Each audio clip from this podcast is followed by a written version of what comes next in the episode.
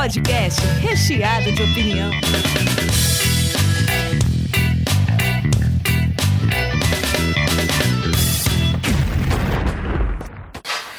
Boa noite, pessoal, ou bom dia, dependendo do horário que vocês ouvirem. É, eu quero fazer uma nota de editor antes de começar esse episódio para explicar porque a gente está quase um mês sem gravar. Esse mês de maio, no dia 1, eu perdi a minha figura paterna. É, meu avô veio a falecer. E daí para frente também foi um período difícil de adaptação de trabalho, várias urgências. Então eu atrasei bastante, peço desculpas a todos que acompanham o sanduíche. Vamos tentar voltar às atividades semanais normalmente. Um grande abraço a todos e bom episódio.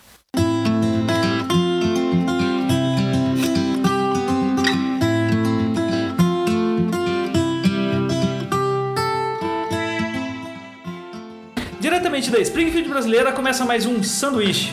Hoje eu estou aqui com o Marcelo Bueno. E aí, pessoal, depois de muito tempo, né? e Natália Rodegueiro. Primeira vez? Primeira vez que participa. É. O primeiro episódio a Natália fez uma participação, mas foi uma entrevista. Ah, é, foi um áudio é, sobre o carisma. Foi o áudio sobre o carisma e eu, eu até hoje é o, é o, segundo episódio mais ouvido. Olha, porque é. eu tô nele, claro.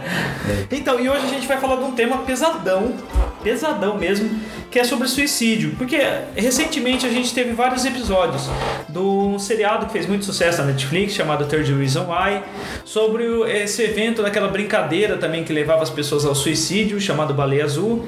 E no dia da gravação, numa infeliz coincidência, nós estamos no dia 18 de maio fazendo essa gravação, aconteceu a morte do cantor americano Chris Cornell. Ele é americano ou canadense? Bom, enfim, o cara, um cantor muito famoso, Chris Cornell, é, foi confirmado como suicídio a morte dele. É, eu fiz uma pergunta pro Padre Beto, que é um padre já conhecido aqui no Brasil. Ele, para quem não lembra dele, ele foi excomungado da Igreja Católica por defender a união entre as pessoas homoafetivas, a união homoafetiva. E ele fez uma resposta muito legal que eu vou colocar na gravação para vocês ouvirem. Eu, eu trouxe o, o, Marcelo, que é jornalista, a Natália, psicóloga. Eu sou um cético e eu queria a opinião de um religioso sobre isso para ver um aspecto de espiritualidade, que, que buscasse sentido à vida. Olha, é, tirando, é claro, o suicídio é, provocado por uma depressão, é, que esse não vem ao caso, é, nós estamos falando do suicídio mesmo de uma pessoa é, lúcida, tá? Que cai numa desesperança. Nesse caso, é, eu enxergo da seguinte forma, que a vida nos foi dada. E, e é, como ela nos foi dada, nós temos o poder de sair dessa existência ou não sair dessa existência. É, isso é um direito do ser humano, está na nossa liberdade. Eu não vejo é, nenhuma consequência ruim em relação a isso. Tá? É, eu acho que o suicídio deveria ser é, respeitado como uma, é, uma vontade do ser humano não é, de não mais pertencer a esse mundo. Não é? É, agora, no caso da baleia azul, de jovens tirando a vida é, por causa de um jogo, é, o que eu vejo é o seguinte: a sociedade, o que a sociedade está oferecendo para os jovens é algo de muito medíocre. O jovem ele tem normalmente o anseio de alguma coisa maior e, e ele não está encontrando é, nessa sociedade de consumo que nós temos. O que a sociedade oferece para o jovem é uma caminhada medíocre é, de entrada no mercado de trabalho, a constituição de uma família, a sobrevivência nesse mercado de trabalho e o envelhecimento. Isso é muito pobre. É? Então falta é, uma utopia para esses jovens. E aí entra a questão da espiritualidade. O que as igrejas estão oferecendo para os jovens também não, não é nenhuma espiritualidade que leve ao pensamento de uma utopia, é, que leve um direcionamento para a transcendência do ser humano e da sociedade humana. É, hoje as igrejas estão oferecendo simplesmente momentos de, é, de descarregar a, a tensão do dia a dia. É, nada mais que isso. E, e o que nós precisamos é de uma espiritualidade, como diz é, Henry, é, é, agora me esqueci o nome do, do filósofo, é, Luc Ferry, como diz Luc Ferry, é, no seu livro Espiritualidade Laica, que nós precisamos é de uma espiritualidade no dia a dia. Uma espiritualidade que me leve a, a antes de levantar da cama, dizer para Deus, olha, hoje o mundo vai se tornar um mundo melhor através de mim, através da minha pessoa. Eu vou tornar o mundo um mundo melhor. E as pessoas levantarem com essa disposição de serem as pessoas que fazem, que realizam e que transformam o mundo no mundo mais humano e um mundo mais feliz através de suas ações. E não pessoas que esperam com que as coisas boas aconteçam. Falta uma espiritualidade que torne as pessoas sujeitos da história é, e que lutem por uma, uma causa maior é, do que simplesmente a sobrevivência no mercado de trabalho. Bom, é, eu achei interessante nessa visão dele que ele é, até por ser religioso, ele colocou tudo num aspecto também da vida ter que ter um sentido, ter que ter um elemento motivador, né? É, o Marcelo, é, acho que falando assim pelos jornalistas como, como de formação, os jornalistas procuram não noticiar isso, né, Marcelo? Há uma, uma regra, né? Peguei você tomando água. Não, ainda bem, né? Precisa só diminuir o espaço.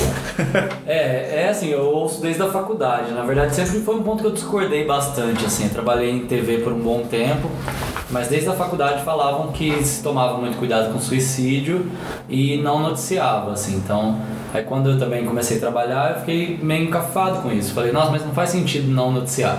E aí deram esse, esse argumento de que quanto existe um entendimento que, que se você noticia isso, você desperta o interesse nas pessoas que nunca pensaram sobre isso. Então, se você falar, ah, fulano se matou porque não tinha condições de sustentar a família, e aí você dá um caminho para quem também está passando por um problema como esse, você sugere, né? E então sempre foi tomado muito cuidado. Mas eu também percebia que às vezes não tinha um cuidado tão grande assim, você, porque alguns casos quando eram mais evidentes de pessoas públicas se noticiavam. O que não fazia assim era noticiar, mas não dava detalhes, né? Esse depois eu fui percebendo que o pensamento foi evoluindo um pouco. Você pode até falar que aconteceu, até porque é uma morte, você precisa esclarecer, investigar primeiro. Não, é muito raro você ter certeza que foi mesmo um, um suicídio. Então, em alguns casos, você não sabe se a pessoa foi jogada de uma ponte, por exemplo, alguma coisa assim. Então, eu percebi que depois o entendimento mudou um pouquinho. Você pode falar que aconteceu uma morte suspeita e que a polícia está investigando, mas nunca entrar nos detalhes, assim, ó, foi encontrado desse jeito, fez isso, é, deixou uma mensagem assim, nunca levar para o lado muito emocional. É que eu vi, por exemplo, às vezes se noticia quando acontece uh, uma morte que a família inteira acontece isso, que é geralmente é, já vi várias vezes a notícia do ou o cara está numa situação desesperadora ou não aceita uma separação, ele vai lá, acaba com a família e depois comete o suicídio no final. E é, é, um fator que eu vi várias vezes se repetir também. Eu não sei se um estimula o outro, se é uma ideia que. Não sei se é um conceito parecido como esse. É, dentro de uma perspectiva de inconsciente coletivo, o fato de você noticiar e dar esses detalhes, para aquela pessoa que está passando de fato por aquela situação, ela se encontra né, é num momento de empatia e muitas vezes ela pensa assim: ah, se a pessoa né, é, conseguiu lidar dessa forma, talvez seja uma opção para mim. E ela, tá no, ela tem uma vulnerabilidade vulnerabilidade psíquica onde ela entende que aquilo de repente pode ser um caminho para ela também, né? Então por isso que tem que ter muito cuidado, né, na, é. nessa questão, né, de como noticiar, porque pode causar despertar nas pessoas que estão pensando uma, uma relação empática com, com o assunto e a pessoa se, né, é, se influenciar negativamente falando, né, dessa forma. É que considerando só, é até uma dúvida que eu tenho, assim, eu, e eu até questionei isso na época, mas por, por exemplo, você com, com um pouco menos de cuidado, você noticia pedofilia e casos de pedofilia que às vezes também tem muitos detalhes. Fulano que, ficou com não sei quem, com quantos anos, quanto Sim. tempo. Então, se, se a gente fosse por essa regra inicialmente, eu pensava, né, alguns anos, Falar, poxa, então tem que tomar cuidado com notícia tudo, na verdade. Então a pedofilia eu acho que era uma coisa muito próxima, embora a pessoa não faça pra ela, mas talvez um cara também que nunca tinha pensado alguma coisa, de repente por isso acaba despertando. Depois eu mudei também um pouco meu pensamento. Eu entendi que a, a pedofilia ela pode ser muito mais um distúrbio mesmo pessoal da pessoa, do, do, do próprio cara mesmo. É, às vezes algum cara também que tem esse distúrbio, mas não desenvolve, não comete o crime, né? E aí eu fiquei muito com essa dúvida, eu falei, mas se fosse só essa lógica de não noticia que piora, não deveria ser assim. Tanto que você tem campanhas de estímulo a, a, contra o suicídio, né, de prevenção, é, e que acabam não, não tendo um destaque tão grande, porque todo mundo tem medo de falar sobre isso. E o suicídio em si, ele, ele é uma temática que as pessoas elas têm às vezes vergonha, né, de se posicionarem, que já pensaram dessa forma, porque elas vão sofrer de repente alguma retaliação, algum preconceito. E, e o suicídio ele nunca é de uma hora para outra, né? A pessoa já passa por uma série de conflitos, né, onde ela ela já pensou nisso ou efetivamente algumas pessoas já, já tentaram, né, o suicídio, mas é interessante porque ela tem é, muitas vezes uma, uma série de comportamentos que antecede muitas vezes o ato. É, então, não necessariamente comportamentos percebidos né, pelo outro, mas de repente uma pessoa né, que já tinha tendência ao isolamento ou já tinha tendência depressiva. Então, às vezes são comportamentos que não eram manifestados em público, mas a pessoa já sentia aquela dor psíquica. Ela às vezes não pede ajuda porque ela se envergonha, porque ela tem dificuldade de se abrir em relação aos sentimentos. Já exibiu algum comportamento que você até pode relevar né, numa situação. Mas a informação, a mídia, eu acredito que a estatística oficial ela é, ela é mais, né, ela é menor do que o que acontece na realidade. Né? Porque Isso- muita gente, como não se noticia, pode haver muito mais muito casos. mais do que- casos do que o que a gente tem oficializado. E Mas eles então- não contabilizam também, eles falam as tentativas, né? É. Falam Também. que a cada 10, um consegue. Um consegue, então, é, a tipo, estatística você, é essa. pra, pra, Ah, porque a pessoa pode se acidentar não necessariamente morrer, né? É, fazer se machucar e não conseguiu, mas assim, é uma pessoa que estava ali, que só foi a questão de oportunidade mesmo que não, não conseguiu. Então, essa estatística deveria ser muito mais grave. E falando em estatística, também tem um dado que uma cidade aqui próxima da gente, que é Arealva, ela tem um índice de suicídio, é um dos maiores do Brasil. Nossa! Porque, Nossa, que interessante. É, porque a cada 100 mil você tem. Agora eu não lembro, eu vou pesquisar depois, o Daniel coloca nos links. A cada 100 mil você tem, por exemplo, 20. Em Areal você tem, a cada 100 mil você tem tipo 40. Caramba! É, só, que aí, só que eles não têm 100 mil habitantes, então a proporção Ah, fica um pouco maior. Acho que eles têm 75 mil. É, depois a gente passa esses números pra Nossa, vocês. que alta! meu. E é aqui no interior, entendeu? Uma cidade calma, que não tem estresse. Não é- gente não tem imagina. trânsito. Não tem trânsito, você não tem um mercado financeiro, não é? Então, assim, a gente ainda entende muito pouco sobre suicídio, eu acho, sabe? É. Principalmente porque não se fala. Você não consegue conversar com uma pessoa pra ver o que que ela sente. A a série, no fim das contas, trouxe muito essa oportunidade, né? De É entender por que, que um adolescente faz isso. Ah, é porque não ama o pai e a mãe? Não, tem outros. O mundo dele ali é visto de uma outra maneira por ele, né? Então, é interessante que você tenha falado nisso. Quando você falou de noticiar, eu acho interessante noticiar, sim, para discussão, mas quando há um desenvolvimento de um discurso. Por exemplo, a Galileu desse mês, que eu, eu até passei a matéria para vocês também darem uma olhada, ela fala a ca- é, matéria de capa sobre suicídio, mas são páginas e páginas analisando aspectos sociais, psicológicos e tudo mais que levam a pessoa às vezes não não a, tipo ela não atende às expectativas que ela tinha com a vida, ela não se sente é, confortável da maneira que ela é, ou aceita dentro de uma sociedade. E na hora que a gente vai para esse seriado, esse Third Reason Why, ele é mais para o público adolescente, o que é interessante. É, muita gente ficou com medo dele estimular as pessoas a cometerem suicídios, mas a própria matéria da, da Galileu ela fala que o CVV registrou um aumento de 445%. E acho que o maior problema do, do suicídio é porque ele acontece às vezes debaixo do nariz de todas as pessoas e ninguém percebe que a pessoa está prestes a fazer aquilo. Você percebe que a pessoa está mal, mas todo mundo passa por um momento mal. O adolescente não gosta de ser incomodado, quando é no caso de adolescente, e as coisas vão andando, andando até você perder a pessoa e não saber o que você tinha ali embaixo.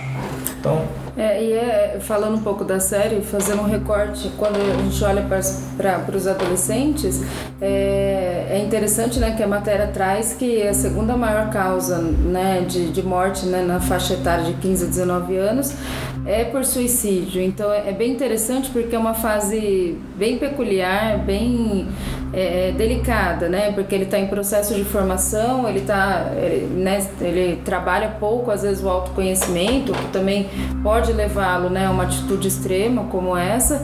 E ele também tem um cenário, um contexto, né? Muitas vezes familiar, de repente de apoio, é, de uma superficialidade nas, nas relações que acaba, né, fazendo com que ele não se aprofunde, né, nos próprios sentimentos e nas relações que ele tem com o outro.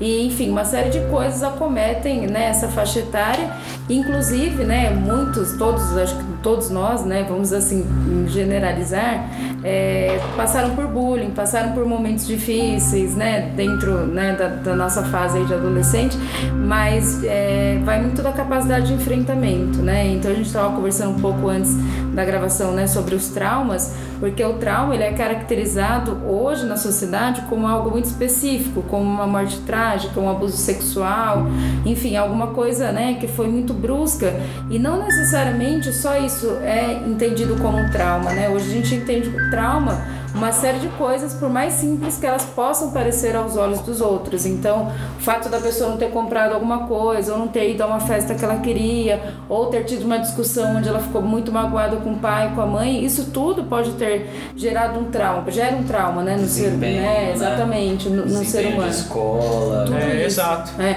as frustrações, na verdade, né, nessa fase, é, se elas não forem bem alicerçadas, elas podem, né, enfim, a gente pode ter algumas, né, surpresas aí na, na forma como a pessoa lida com tudo isso. É engraçado que parece ao tempo todo, a gente estava comentando antes da gravação, é, igual o Padre Beto falou também, ele estava falando sobre o sentido às vezes de buscar uma utopia. E é engraçado que a gente não nasce querendo ser o caixa do supermercado, a gente nasce querendo ser especial, porque todos os filmes e histórias e tudo mais se conta o conto de uma pessoa que quebra, que é diferente de todos os restos, que é ou o campeão, o cara que chega longe. A gente é, é ensinado a ganhar, a vencer, lutar para ser o maior, mas a gente não aprende a perder. A gente não aprende a, a entender que às vezes as pessoas são melhores, não importa o que a gente faça.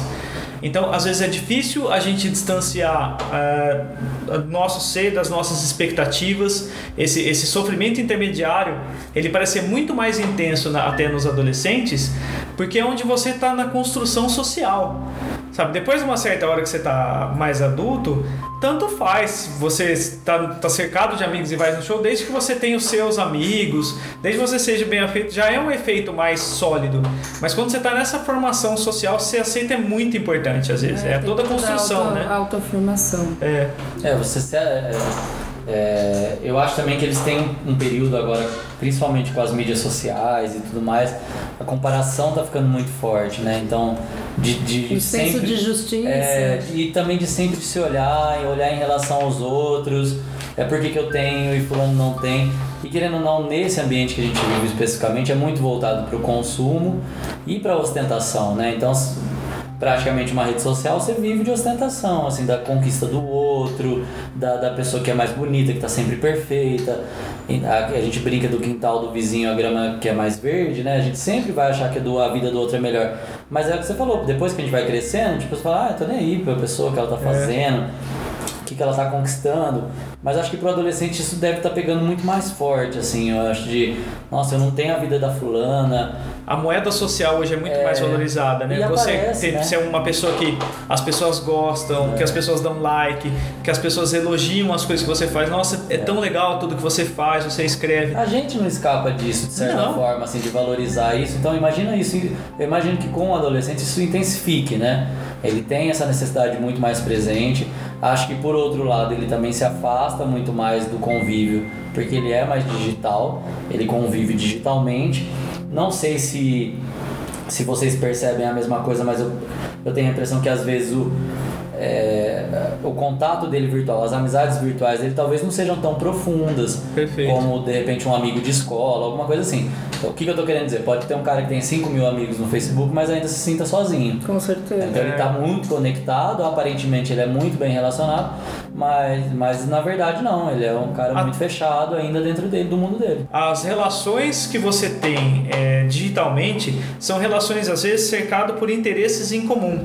Às vezes é uma galera que gosta tem o mesmo tipo de humor de você, do que você tem, gosta dos mesmos filmes, mas não é, não assim necessariamente são pessoas que sairiam com você no momento ruim. Então, na minha opinião, é, para fechar, as redes sociais elas não separam um amigo, elas buscam semelhantes e dentro de algumas características da gente. Enquanto um amigo real às vezes eu não preciso gostar do que você gosta, mas você é meu amigo, sabe? A gente releva algumas coisas e vamos passar momentos bons e ruins. Pra qualquer coisa. Pra qualquer coisa, Não. porque o que importa é que ele é seu amigo. É, e nesse sentido as pessoas se encontram, né? Quando quando você fala nessa, nessa perspectiva da mídia social, de fato, né? Algumas pessoas se identificam e se encontram nesse grupo, e mesmo assim, às vezes elas têm o sentimento de estarem sós, porque não tem essa relação de amizade na mais, né, na mais genuína forma, né? É. Que é o fato de muitas vezes de você ser totalmente diferente do outro, mas você é uma pessoa que é vinculada a ele de uma forma que ele te agrega, mesmo não sendo, né, de repente compartilhando de coisas em comum. Quando você discorda, quando você discute com um amigo, você É. fala que ele. Nas redes sociais você mantém um, um- um certo. todo mundo meio morno ali, a não ser que quando você é o cara da treta que É. vai discutir, fazer textão. Mas geralmente você mantém vários contatos mornos pra não ofender ninguém, pra ser o cara mais social e tal. Mas, mas nem a rede pro- proporciona mais isso, porque o filtro do Facebook é exatamente para te aproximar de quem é muito parecido com você. Primeiro de quem você interage mais, então nisso de repente você pode conseguir um bom amigo, mas de quem pensa muito parecido, quem curte as mesmas coisas. Então ele acaba mesmo trazendo para esse filtro pessoas muito iguais em um em quase em todos os sentidos, né? Você não vê mais uma diversidade, você esquece um pouco mais do se é um amigo contrário você não interage ali na rede, aos poucos ele vai se afastando de você digitalmente. assim. Sim, e diminui a empatia pelo, É. pelo- por opiniões diferentes Exato. também, né? Esse, então, esses dias eu até tive um encontro de uma pessoa que é, há muito tempo eu não via, assim. E aí eu falei, nossa, faz muito tempo que eu não, não vi, assim. Ela veio me receber super bem, como se fosse um amigo, assim. Achei super legal. E eu falei, poxa, realmente é uma pessoa que podia ser amiga mesmo, mas, sei lá, a rede não Acabou se distanciou, porque os assuntos dela são muito diferentes, assim, então... Então, Tem, tem outra visão política, social de Sim, você. é, e aí, não, sei lá, não, não- é principalmente porque tava mais ligado à igreja, assim, eu falei, nossa, que a gente se distanciou. Sim. Né? É, é engraçado isso. Eu tenho, eu tenho amigos sem religião, com religião, e mas as redes sociais elas tomam esse, esse cuidado que assim, eu, eu acho que isso que acaba dando uma solidão maior pra gente também. Não tô falando que é responsável pelas pessoas se matar, mas eu tô falando que a, a solidão da superficialidade. Você tem muita coisa, mas ao mesmo tempo você não tem nada. Você tem várias pessoas que gostam das suas fotos, mas não são pessoas que conversam com você, que sairiam com você pra tomar um Pergunta café. se você está bem. Exato, que perguntam o que você mas curte sentiu. todas as suas fotos. Exato, mas gosta das suas fotos, acha você engraçado e tal, mas na verdade não abastece o seu humano, não, Exato. não te evolui. É, Porque se é você não conflita, é, Não tem relação empática. se você não conflita também, você não cresce, você não discute, você não entra no Não embate. amplia sua consciência, não É. tem criticidade para de repente, né, tratar de um assunto. E isso deve ser mais difícil, eu acho que principalmente a, a gente tem algumas relações virtuais e ainda assim hoje, eu não sei no futuro como vai ser dos trabalhos, mas a gente tem uma relação forçada. A gente vai cair num ambiente de gente misturada, diferente com a gente. Eu acho que para esse pessoal mais novo deve ser muito mais difícil do que na minha época onde não existia rede social. A gente desde cedo convivia com pessoas diferentes, então você entrava no trabalho não era um, um, um ambiente tão louco assim. Eu acho que hoje, onde você está muito abastecido de gente que segue as mesmas tendências e tudo mais, deve ser um choque maior você ter que aturar pessoas diferentes de você. Então eu não sei se isso favorece extremismo, favorece depressão, favorece um monte de coisa. Porque você vai entrar em choque com uma realidade que não era sua. Eu então. acho que sim, eu acho que principalmente pelo, pro adolescente, assim, eu não sei falar o que isso pode causar nele a longo prazo, mas porque também é uma característica do digital, quando eu não gosto de você, eu te bloqueio, né? Sim. E quando a gente vai estudando o comportamento deles nas Ou seja, redes você não, sociais, não precisa lidar com não aquilo que você não quer. lidar. Então eles fazem a mesma coisa. Se você, se eu for falar com um adolescente de uma forma que ele não queira ouvir, ele vai me bloquear tipo Black Mirror, sabe? Você bloqueia a pessoa e você não é mais visto. Você por escuta, ela. mas não ouve. É, então assim, eu acho que no caso deles é isso, tipo assim, ah, é só uma pessoa que eu bloqueei. Eu acho que eles vão levar esse comportamento do digital muito mais presente no dia. Então é alguém que eu discordo, não, não gosto. Aí, não, não gosto, não vou ouvir, não sou obrigado. Só que é isso, aí quando ele entra numa escola, quando ele entra num. num- é, principalmente na escola, que eu acho que é a primeira experiência, Sim. ele é obrigado a conviver.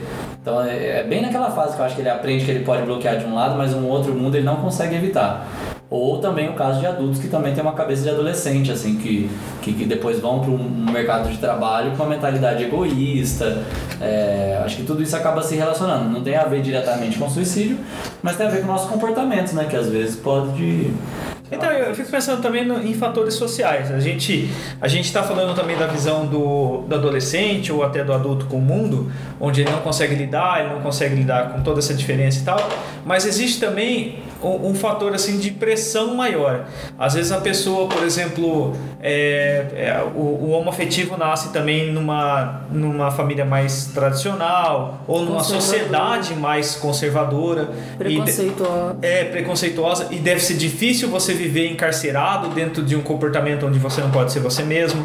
Existe também vários outros fatores e, e a- inclusive a matéria fala também de um grande número de, de público LGBT que comete isso por causa dessa crise de identidade que eles têm Falta que ter de, de aceitação. é, de falta de aceitação da família, então, tipo, ele não quer lidar com aquilo e acaba desesperando para um lado é, horrível. Nesse ponto que eu acho que valeria a pena mesmo, o seriado, por mais que possa causar uma emoção, se ele levanta uma discussão, acho que é muito favorável falar sobre isso.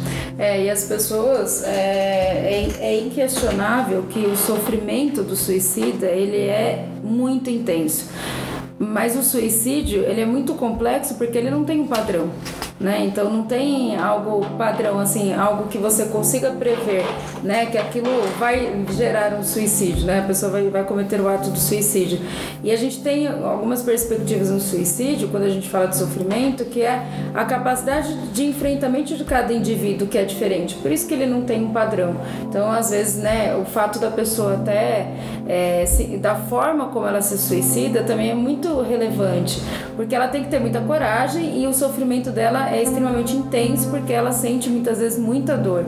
E aí a gente também tem os casos, por exemplo, e, olhando né, né, no, no suicida é, caracterizado como uma pessoa que está né, num alto nível ali, um alto grau de estresse, de sofrimento, de angústia, né, a gente entende que ele não tem mais sentido ali de viver, né, de levar a vida que ele, que ele tem, é, ele né, tem N formas de se matar, então você entende que essa falta de, de apego, essa falta de sentido faz com que ele chegue a essa atitude extrema, né, onde, onde você, é, enfim, você não tem chances, né, muitas vezes, né, porque a pessoa consegue, você não tem chance de ajudá-la, mas às vezes a sociedade também é, um, é cruel quando ela, ela fala assim, ai, né, às vezes na tentativa de suicídio fala, ai, tá vendo, ó, fez graça, fez alarde, É, e, só e quer chamar suicida- atenção. Quem quer não Exatamente. fala, vai lá e E- faz. exatamente. É. E, e o suicídio é um grito silencioso, né? Por ajuda. É, a pessoa quer ser percebida de alguma forma. Porque senão, né? é, a- a- os casos mais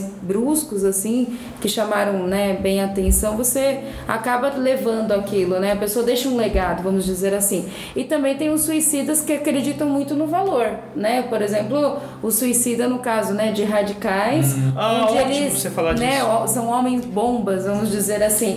Entende? Então, eles se suicidam por uma causa, totalmente diferente de um outro tipo de suicida Ótimo. que perdeu totalmente o sentido, né, em tudo. A desistência, né, a falência da vida. Mas e- isso é mais curioso ainda que você falou, que a gente acha que é só dos extremistas, mas a hora que a gente vende para um soldado o motivo dele entrar na guerra é que a morte é como se fosse o prêmio máximo pela sua coragem também. Também, também. Você vai se sacrificar pelo seu país, Também. pela sua família, pela sua ideologia. Você vai salvar todo mundo Uhum. aqui. Então a, a morte também no mundo heróico, a hora que você escreve uma história, ela é, ela é muito romantizada nesse lado, por exemplo, de o, o suicídio como consequência dos meus atos. E do sacrifício. É, exato. Envolto numa coisa de que você vai lá pra ganhar, né? Mas é meio Você sabe, altruísta, é. né? Você é, o É. cara Cara, É. o, o seu maior valor, por mais que a gente construa coisas, o, seu maior valor é a sua vida. Tipo assim, o que vai ser depois, cada um tem uma visão espiritual disso.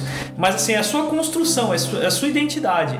É meio que uma maneira de querer eternizar seu nome também através de uma coragem, através de, um, de, uma, de uma coisa que se vende muito. Acho que até hoje. Pra deixar esse legado. É, por exemplo, você respeita o cara quando é, a gente assiste aqueles esportes extremos, quando a pessoa não tem medo de morrer, é uma coisa que a gente respeita. E é engraçado que a gente respeita. Você fala, ai que maluco do caramba. Você não fala, a gente fala assim, nossa, aquele cara é muito corajoso, ele não tem medo de morrer. Parece que a gente fantasia algumas coisas também, né? A guerra é pela virtude, né? Isso. Por uma defesa, o outro é porque é corajoso.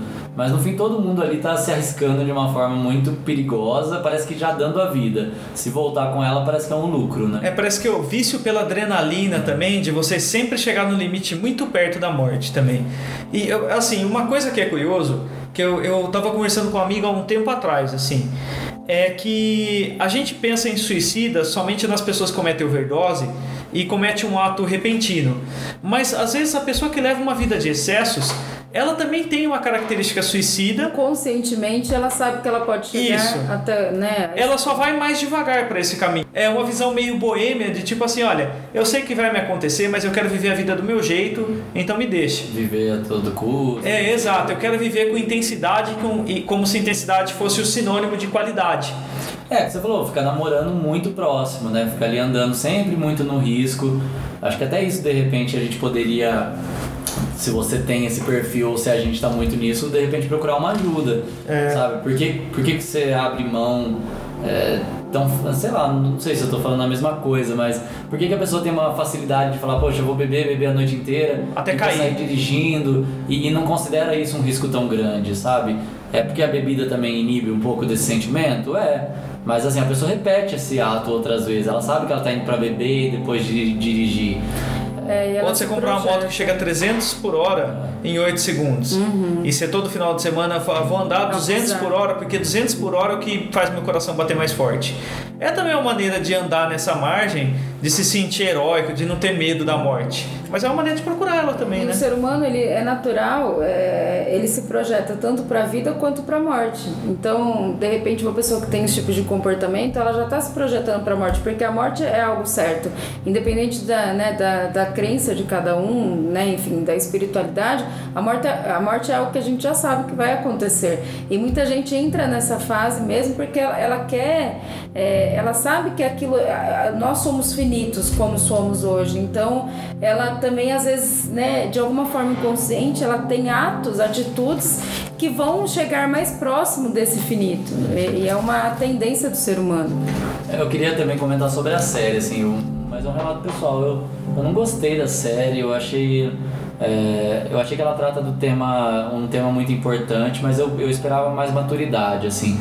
Primeiro porque também não é surpresa pra todo mundo que a menina realmente se mata, então uma das últimas cenas é a morte dela, eu acho que com detalhes também que a gente não costuma ver. Inclusive nessa brincadeira de. Ai, quando as pessoas falam quando. Brincadeira não, né? Essa informação errada, que a pessoa corta o pulso numa, numa orientação, numa, numa direção, mas que o certo é cortar na outra direção. Então eles mostram com um, zoom muito grande qual como ela cortou, ela enchendo a banheira, os pais chegando. é, Você acha que foi meio instruído, é, assim? e aí eu acho que a série ela é feita para adolescentes, assim, ela eu entendo que a série trata o bullying, eu entendo que ela trata as agressões e tudo mais, o abuso sexual, mas ah, o perfil de gente que a série conquista, com personagens carismáticos, com atores bonitos, aquele enredo lento, É. ela conquista, eu acho que o público que é mais vítima do bullying do que o cara que pratica o bullying. É, eu não acho que é uma série que comunica com quem pratica o bullying a ponto de falar, ó, veja o que você causa. Faz sentido. É, não, não é o que o cara causa, é que na verdade ó, veja como você sofre. Aí quem sofre assiste, a série cresce muito entre os adolescentes, porque eu imagino que por número também tenha mais gente que sofre do que quem causa. Claro. Sim, é E muito aí mais fácil você não se sentir aceito do que se do que ser aceito e ser líder da É. sua turma. E na verdade o que ela te di- direciona até o final é pra morte. Então, tipo assim, é, eu realmente não gostei porque não, no final ela não sobrevive. Ela não, não é uma coisa que ela. Tudo bem, até tentou, ficou doente, foi pro hospital e voltou. Pra de repente ter aquele clichê, mas pelo menos assim, a vida vale a pena tentar.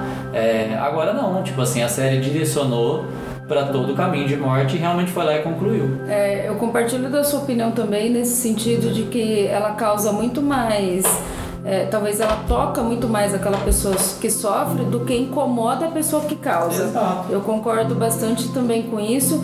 E algo que me deixou extremamente incomodada na série, é, eu gostei, óbvio, né? Porque trata de uma perspectiva psicológica que é de, de meu interesse, mas algo que eu fiquei extremamente incomodada é que eles negligenciaram totalmente a, o papel dos pais, o papel da família, onde você tem pais ali que são omissos, onde você tem né, não mostra a responsabilização é, dos pais, não que eles sejam culpados por um ato como esse de suicídio, mas assim em nenhum momento é falada da estrutura dos pais e ela por si quando ela dá o recado para os outros, né, é, colegas dela de, de escola, ela também não responsabiliza a família de nenhum deles, a atuação, a educação. Então isso me incomodou porque eu acho que nesse sentido ela ficou muito superficial. E ela no finalzinho também, ela questiona, aí foi as partes que eu assisti, eu não assisti a série inteira.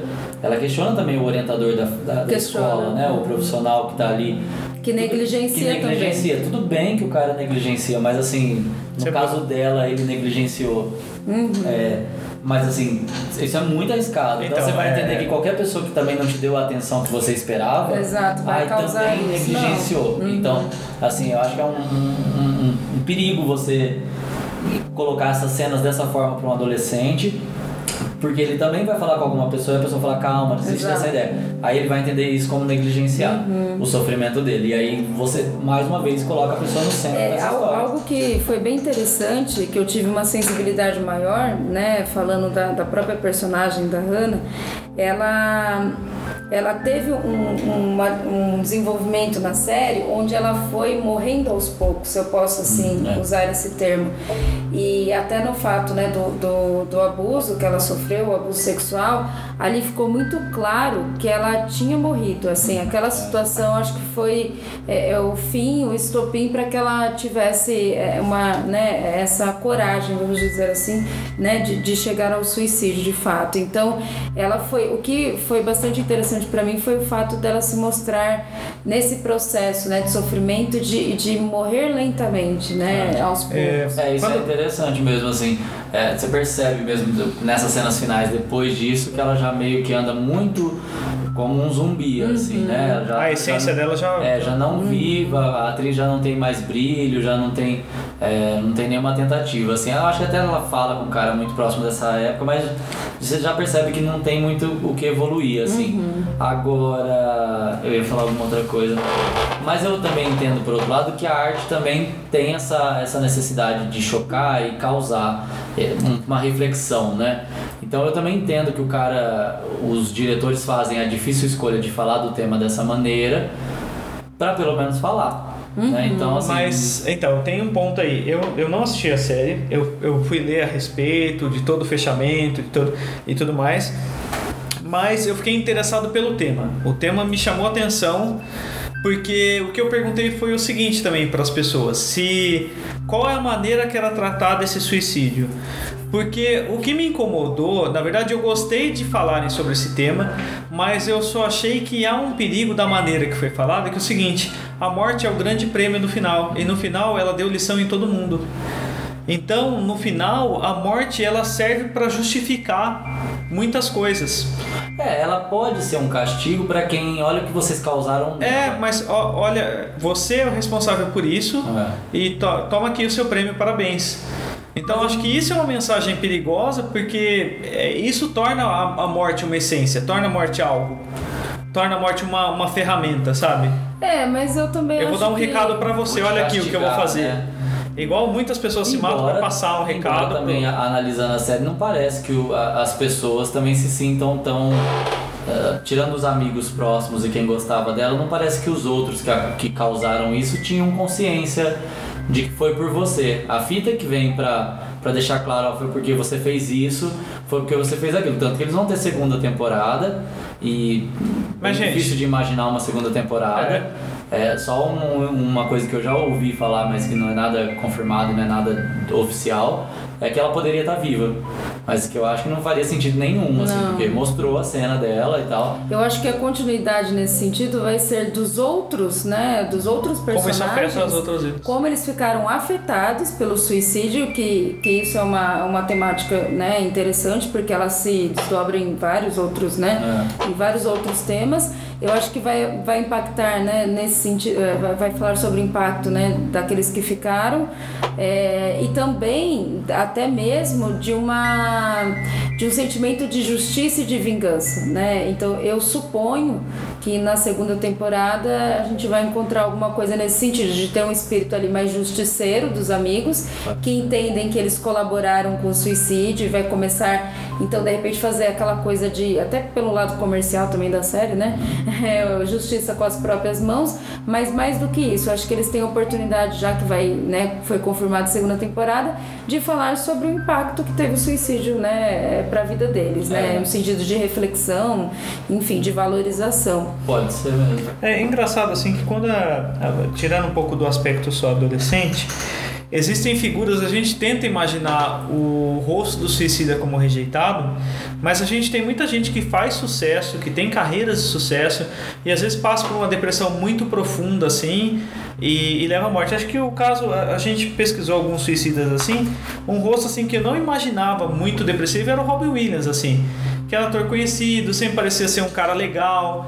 Ele fez o Gênio Indomável, ele fez a, Uma Babá Quase Perfeita. Era sempre um filme, um filme divertido, parecia ser um cara muito legal. E o cara enfrentava uma depressão muito grave, não conseguiu resistir, acabou se matando. E é triste, né? Tipo, se, se for ver.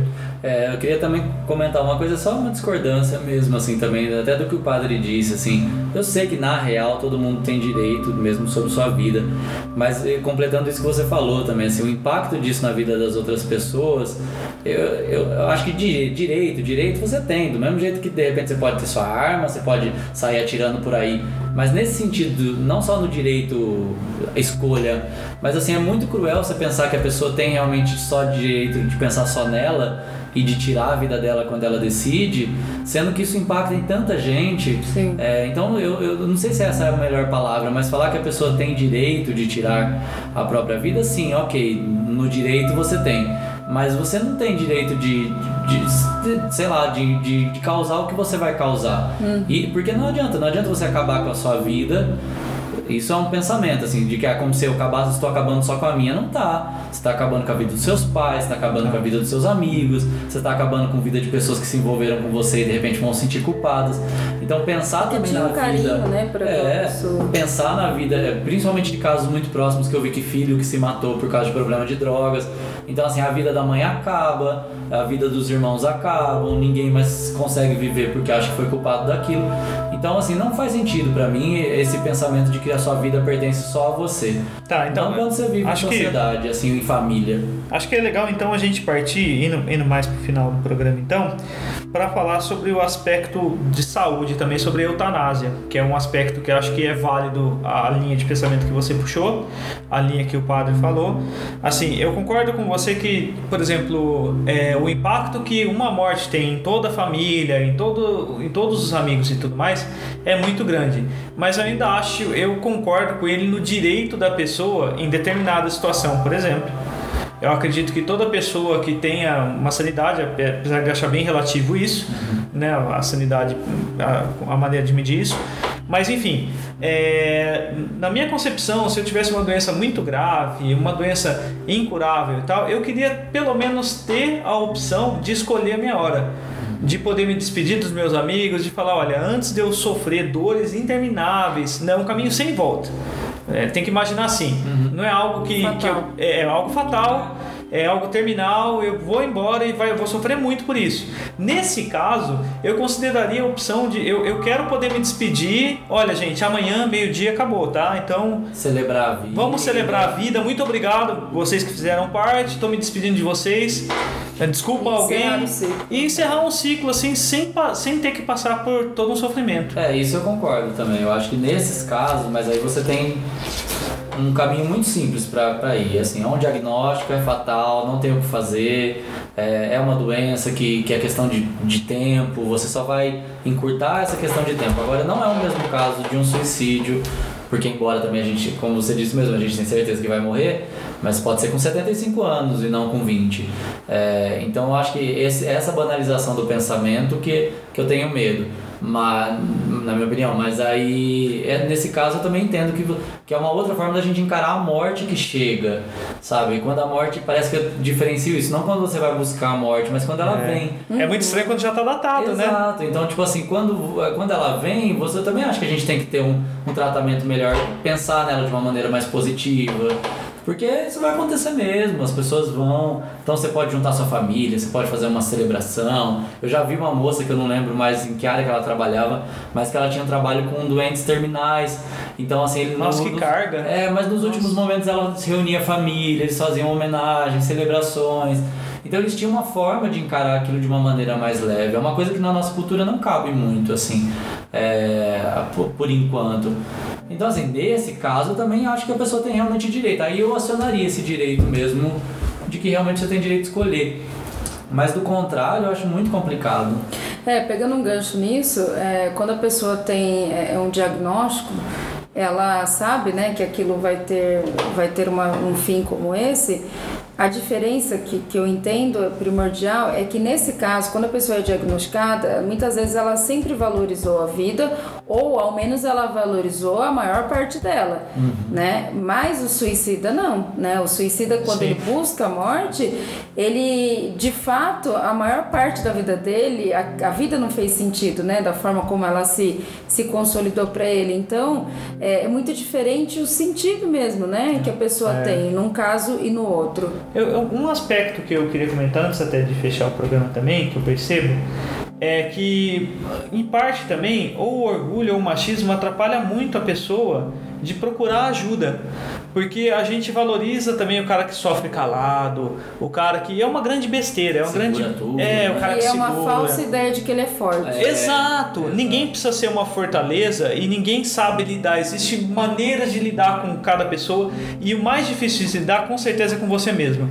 É a maneira de você descobrir ah, o, que, o que realmente é, compreende o que é você, sabe? Essa soma de coisas, de pessoas, de sensações. Porque às vezes você está sofrendo uma coisa tão grande e prefere ir com aquilo até o fim Calado. é valorizar isso aí, porque você tem medo do que o- podem te julgar de procurar uma ajuda profissional. É, é, é estranho isso. É, pra mim, isso é uma bizarro. coisa que eu acho que precisa ser mais falado mesmo, assim, de procurem ajuda. É, não sei se a série no meio ela trabalha isso muito bem, acho que também não, Não, né? não. Porque assim, não se fala com os pais, é, vive como se você tivesse isolado e assim, e você não tá. Eu sei que isso é uma contramão do que a gente está mesmo vendo na sociedade. A gente está acostumado a viver sozinho, isolado, e eles estimulam isso, né? Você se conecta de É. outras maneiras. Mas você nunca tá sozinho, assim, você tem pessoas dispostas a ajudar. Ne- Nesse caso, eu sei que algumas religiões atrapalham muito, mas algumas ajudam muito. Você encontra ali sentido de vida, encontra pessoas que, que, que te ajudam. É o que eu mais vi na minha época, assim, indo em igreja evangélica, de gente que chegava ali muito desestabilizada e sem referência de nenhuma, e encontrava no mínimo um grupo ali pra você se ajudar, Se fortalecer. se fortalecer. É, por mais que eu discorde de muitos argumentos de que não, Deus vai dar a vitória no final tal, nem sempre a vitória vem no final como a gente espera, mas aquilo já pelo menos dá um ar de, no- de nova vida para a pessoa. Então, eu acho que esse tipo de incentivo para procurar ajuda mesmo é o que falta, sabe? Estimular a pessoa também. ah, nunca falar assim, não, realmente é, é o direito seu porque a vida você tá realmente tá sozinho. É, É, não. e acerca disso é importantíssimo falar que eu, enquanto psicóloga, é, as pessoas têm ainda alguns preconceitos e elas são taxativas no sentido assim, ah, eu não sou louco, eu não preciso de É psicólogo. ótimo, é besteira, e, né? e a ajuda de um profissional, ela não está. É, é- é uma coisa não, não, não invalida a outra, né? Então, ela não está ligada ao fato de você ser louco ou ser, né? Esse termo que é totalmente pejorativo. Mas é você estar precisando de ajuda, é, mesmo você estando a maior parte do tempo bem. Né? Então, para você se per- permanecer num estado resiliente, você sim precisa de ajuda profissional. Pelo menos é o que a gente indica. E o ser humano, ele tem uma tendência imediatista. onde quando ele sofre e ele busca ajuda de um profissional, por exemplo, somente de um psiquiatra e entra com medicamentos para lidar com as suas dificuldades, né, numa, né, enfim, no diagnóstico de ansiedade generalizada, de depressão, que é o que a gente vê bastante acontecendo, ele acha que só aquilo basta. Então, o fato dele se medicar, aquilo basta, aquilo vai passar a dor dele de forma imediata É. e a gente sempre orienta a busca conjunta, né, nos casos onde são necessárias, eh, são necessários os medicamentos, ele também em conjunto precisa fazer o processo é, com né, a psicoterapia, porque é isso que vai sustentá-lo, né? Então, só o medicamento, né, como a gente vê muitas pessoas buscando muitas vezes somente, né, o psiquiatra para isso, não vai fazer com que não vai ajudar para que aquela pessoa sustente, ah, né, o estado dela resiliente e de lidar, né, de enfrentamento da situação. Então, isso é algo que que as primeiro, né, você percebe muito preconceito, ah, eu não preciso de ajuda, né? E aí se eu, se eu, se eu assumir que eu preciso de ajuda, eu vou ser taxado como uma pessoa fraca. É, exato. É, e muitas vezes ele procura ajuda, vamos dizer assim, talvez Momentânea, momentânea e, e, e reduz, né? Muito essa, é, limita muito o processo mesmo dele de superação. E é até importante você falar isso, que as pessoas têm uma visão que é aquela visão de médico também, que você vai chegar, vai sentar e a pessoa vai descobrir uma resposta para você. Exato. Quando na verdade o trabalho do psicólogo é te guiar também através de uma resposta para descobrir um pouco mais sobre você Uhum, também, né? pra você mesmo saber. Exato. É. Na verdade você vai oferecer tudo ali, o caminho que ela vai, vai, vai seguir e vai te descobrir. É, você falou sobre a medicação, eu vi no podcast Mamilo sobre remédio, por exemplo, é, as meninas comentando que o Rivotril é o remédio mais vendido, assim, ele só perde aqui no Brasil para aquele anticoncepcional que é dado pelo SUS. Assim, qualquer um tá receitando Rivotril e, e um psiquiatra no programa ele falou, olha, as pessoas elas estão empurrando a, a- essa dor, essa angústia pro dia seguinte. Exato. Então você Eles dorme tranquilo, Adiando isso pro próximo é, dia. mas depois no outro dia, aquilo lá vai voltar. Se você não reconhecer e falar, ok, eu, eu tô precisando, eu preciso lidar com isso e eu preciso encontrar uma saída, é isso, você vai ficar empurrando pra frente. Dependente, né? Sempre Seja da- do remédio, numa bebida ali, do, do subterfúgio, né? De uma, de uma fuga.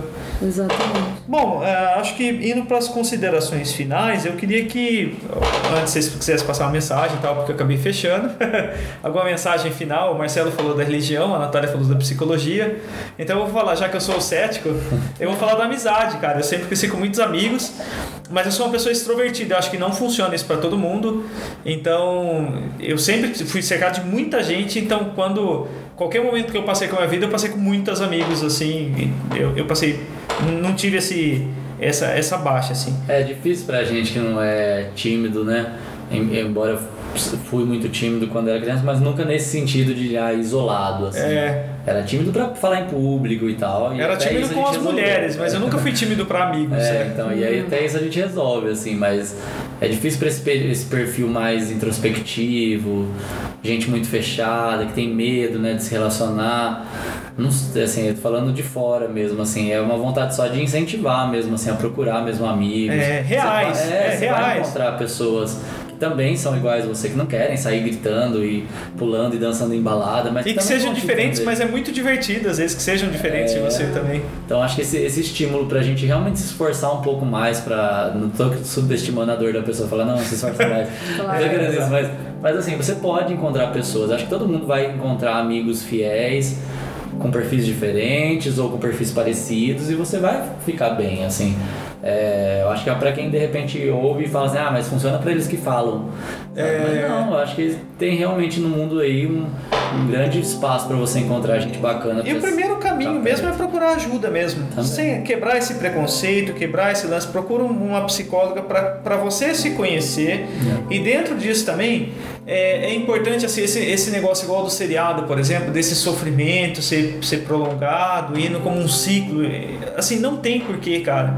Assim, a- ninguém tá aqui para oferecer resposta, é uma discussão. É muita pretensão nossa falar, pronto, resolvemos o problema, gente, chegamos ao. Não existirá mais suicidas. Não, não é, é uma discussão sobre. Mas é, geralmente ele tende a alguns comportamentos em comum que, que é o isolamento, a solidão, esse lance do, de, de não, do não enfrentamento. Então, cara, é, É, tem uma frase né, que eu acho que é importante para fechar, que eu gosto muito, é que quem se conhece se cura. olha, muito bom. Legal. Então, Legal. isso faz muito sentido e quando a pessoa de fato internaliza isso e está disposta a elaborar, trabalhar todas as questões de, de, de autoestima, enfim, de uma série de, de capacidade mesmo de enfrentamento, ela com certeza ela vai encontrar esse caminho e vai fazer sentido para ela é, né, algo, enfim, novamente ou ah, vai passar a fazer sentido para que ela se torne resiliente e que ela né, busque viver a vida da melhor forma, né, sabendo que a morte vai chegar, mas que ela não precisa necessariamente fazer com que ela aconteça, né, Legal. antecipadamente. Muito obrigado, Nath. Obrigada eu. Muito obrigado, Marcelo. Tamo aí. Falou, galera. Até a próxima. Tchau, tchau. Até a próxima. Tchau, tchau.